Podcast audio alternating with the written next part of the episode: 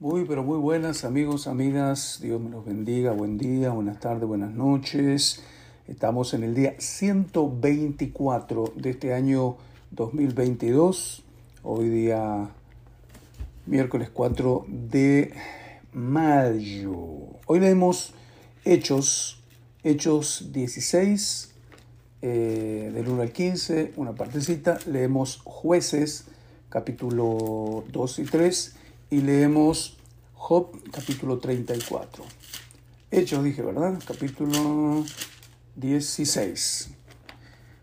Después llegó a Derbe y a Listra, y he aquí había allí cierto discípulo llamado Timoteo, hijo de una mujer judía creyente, pero de padre griego.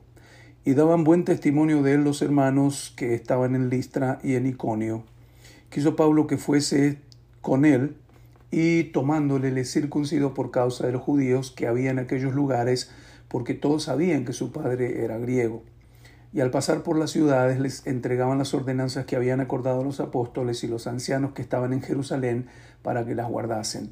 Así que las iglesias eran confirmadas en la fe y aumentaban en número cada día. Y atravesando, atravesando Frigia y la provincia de Galacia, les fue prohibido por el Espíritu Santo hablar la palabra en Asia.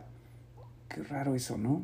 Y cuando llegaron a Misia intentaron ir a Bitinia, pero el Espíritu no se los permitió. Wow. Y pasando junto a Misia descendieron a Troas y se le mostró a Pablo una visión de noche. Un varón macedonio estaba en pie rogándole y diciéndole, pasa a Macedonia y ayúdanos.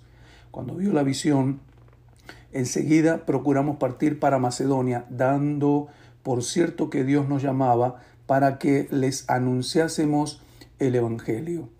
Zarpando pues de Troas, vinimos con rumbo directo a Samotracia y al día siguiente a Neápolis y de allí a Filipos, que es la primera ciudad de la provincia de Macedonia y una colonia, y estuvimos en aquella ciudad algunos días. Y en un día de reposo salimos fuera de la puerta junto al río donde solía hacerse la oración, y sentándonos hablamos a las mujeres que se habían reunido. Entonces una mujer llamada Lidia, vendedora de púrpura de la ciudad de Tiatira, que adoraba a Dios, estaba oyendo. Y el Señor abrió el corazón de ella para que le estuviese atenta a lo que Pablo decía. Y cuando fue bautizada y su familia nos rogó diciendo, si habéis juzgado que yo sea fiel al Señor, entrad en mi casa y posad. Y nos obligó a quedarnos. Mañana seguimos esta lectura, pero qué interesante. Dice que el Señor abrió el corazón de ella para que estuviese atenta. Nosotros podemos orar para que nuestros familiares, amigos, etcétera, también les sea abierto el corazón por el Espíritu Santo para que escuchen la palabra. Ore por sus parientes inconversos. Pida que Dios abra ese corazón. Jueces capítulo 2, capítulo 3 y el el ángel de Jehová subió de Gilgal a Boquim y dijo, Yo os saqué de Egipto y os introduje en la tierra de la cual había jurado vuestros padres, diciendo, No invalidaré jamás mi pacto con vosotros, con tal que vosotros no hagáis pacto con los moradores de esta tierra, cuyos altares habéis de derribar, mas vosotros no habéis atendido mi voz. ¿Por qué habéis hecho esto? Por tanto, yo también digo, no los echaré de delante de vosotros, sino que serán azotes para vuestros costados, y sus dioses os serán tropezadero. Cuando el ángel de Jehová habló estas palabras a todos los hijos de Israel, el pueblo alzó su voz y lloró. Llamaron el nombre de aquel lugar Boquim, este significa los que lloran, y ofrecieron allí sacrificios a Jehová. Porque ya Josué había despedido al pueblo y los hijos de Israel se habían ido cada uno a su heredad para poseerla, y el pueblo había servido a Jehová todo el tiempo de Josué y todo el tiempo de los ancianos que sobrevivieron a Josué, los cuales habían visto todas las grandes obras de Jehová que él había hecho por Israel.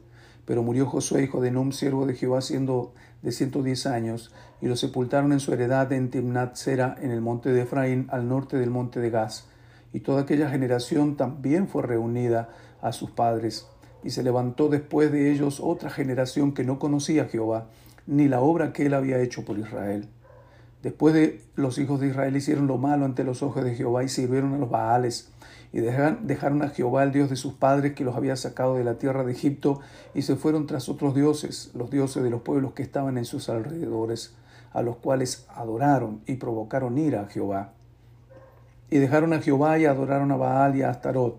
y se encendió contra Israel el furor de Jehová, el cual los entregó en manos de robadores que los despojaron y los vendió en manos de sus enemigos de alrededor, y no pudieron ya hacer frente a sus enemigos. Por donde quiera que salían, la mano de Jehová estaba contra ellos para mal, como Jehová había dicho y como Jehová se lo había jurado, y tuvieron gran aflicción. Y Jehová levantó jueces que los librasen de manos de los que los despojaban, pero tampoco oyeron a los jueces, sino que fueron tras dioses ajenos a los cuales adoraron, y se apartaron pronto del camino en que anduvieron sus padres obedeciendo a los mandamientos de Jehová. Ellos no hicieron así. Y cuando Jehová los les levantaba jueces, Jehová estaba con el juez y los libraba de manos de los enemigos todo el tiempo de aquel juez, porque Jehová era movido misericordia por sus gemidos a causa de los que los oprimían y afligían. Mas acontecía que al morir el juez, ellos volvían atrás y se corrompían más que sus padres, sirviendo, siguiendo a dioses ajenos para servirles e inclinándose delante de ellos, y no se apartaban de sus obras ni de, ni de su obstinado camino. La ira de Jehová se encendió contra Israel y dijo, por cuanto este pueblo traspasa mi pacto que ordené a sus padres, no obedece a mi voz, tampoco yo volveré más a arrojar de delante de ellos a ninguna de las naciones que dejó Josué cuando murió, para probar con ellas a Israel si procurarían o no seguir el camino de Jehová, andando en él como lo siguieron sus padres. Por esto dejó Jehová aquellas naciones, sin arrojarlas de una vez, y no las entregó en mano de Josué. Capítulo 3. Estas pues son las naciones que dejó Jehová para probar con ellas a Israel, a todos aquellos que no habían conocido todas las guerras de Canaán, solamente para que el linaje de los hijos de Israel conociese la guerra, para que las enseñasen a los que antes no la habían conocido. Los cinco príncipes de los filisteos, todos los cananeos, los sidonios, los hebeos que habitaban en el monte Líbano, desde el monte de Baal Hermón hasta llegar a Amat, y fueron para probar con ellos a Israel para saber si obedecerían a los mandamientos de Jehová que él había dado a su a sus padres por mano de Moisés.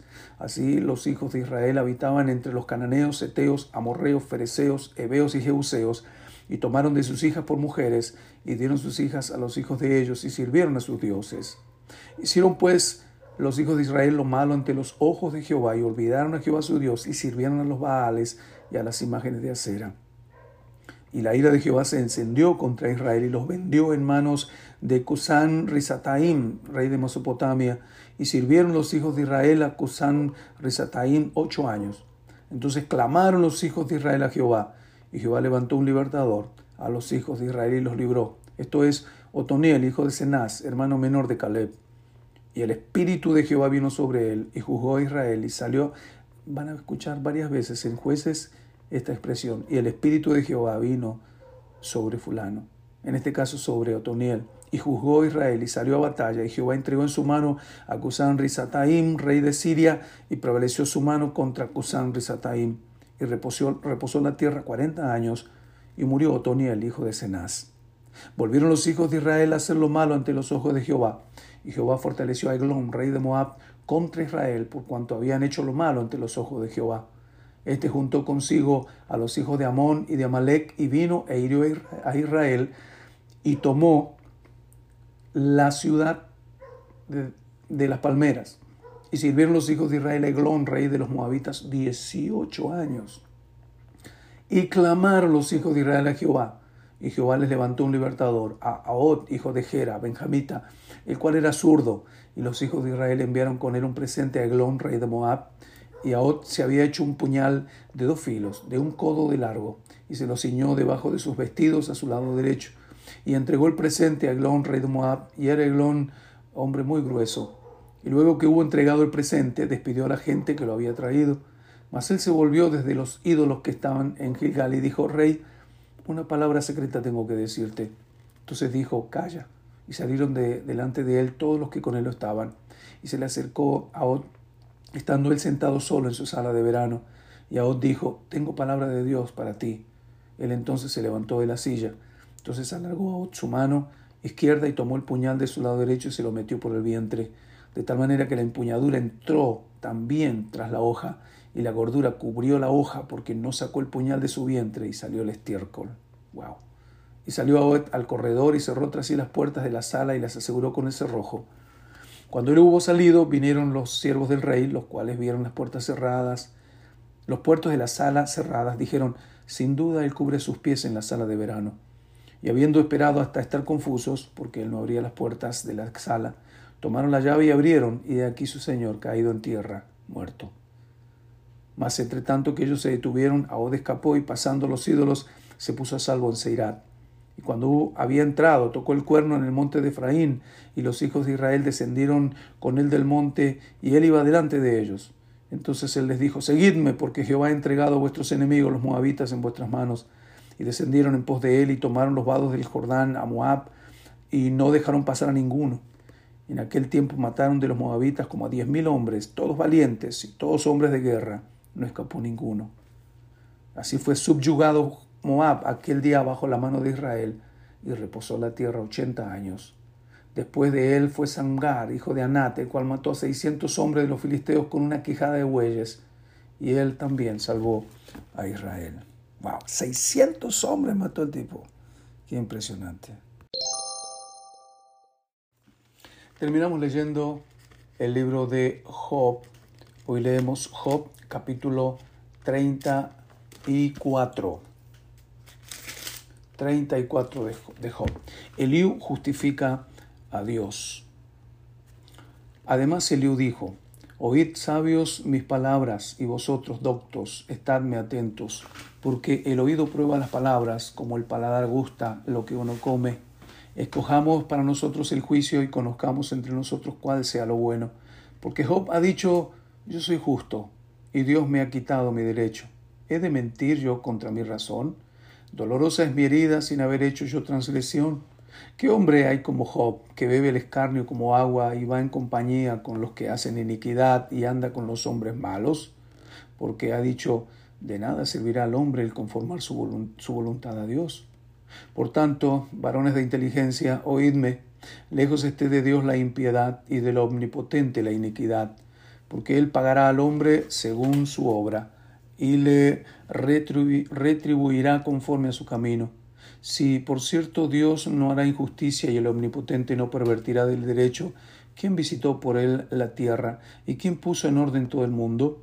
Si él pusiese todo sobre el hombro, sobre el hombre su corazón y recogiese si su espíritu y su aliento, toda carne perecería juntamente y el hombre volvería al polvo. Si pues hay en ti entendimiento, oye esto, escucha la voz de mis palabras, ¿Gobernará el que aborrece juicio? ¿Y condenarás tú al que es tan justo? ¿Se dirá al rey perverso y a los príncipes impíos? ¿Cuánto menos a aquel que no hace excepción de personas, de príncipes, ni respeta más al rico que al pobre, porque todos son obra de sus manos? En un momento morirán y a medianoche se alborotarán los pueblos y pasarán, y sin mano será quitado el poderoso, porque sus ojos están sobre los caminos del hombre y ve todos sus pasos. No hay impiedad ni sombra de muerte donde se escondan los que hacen maldad.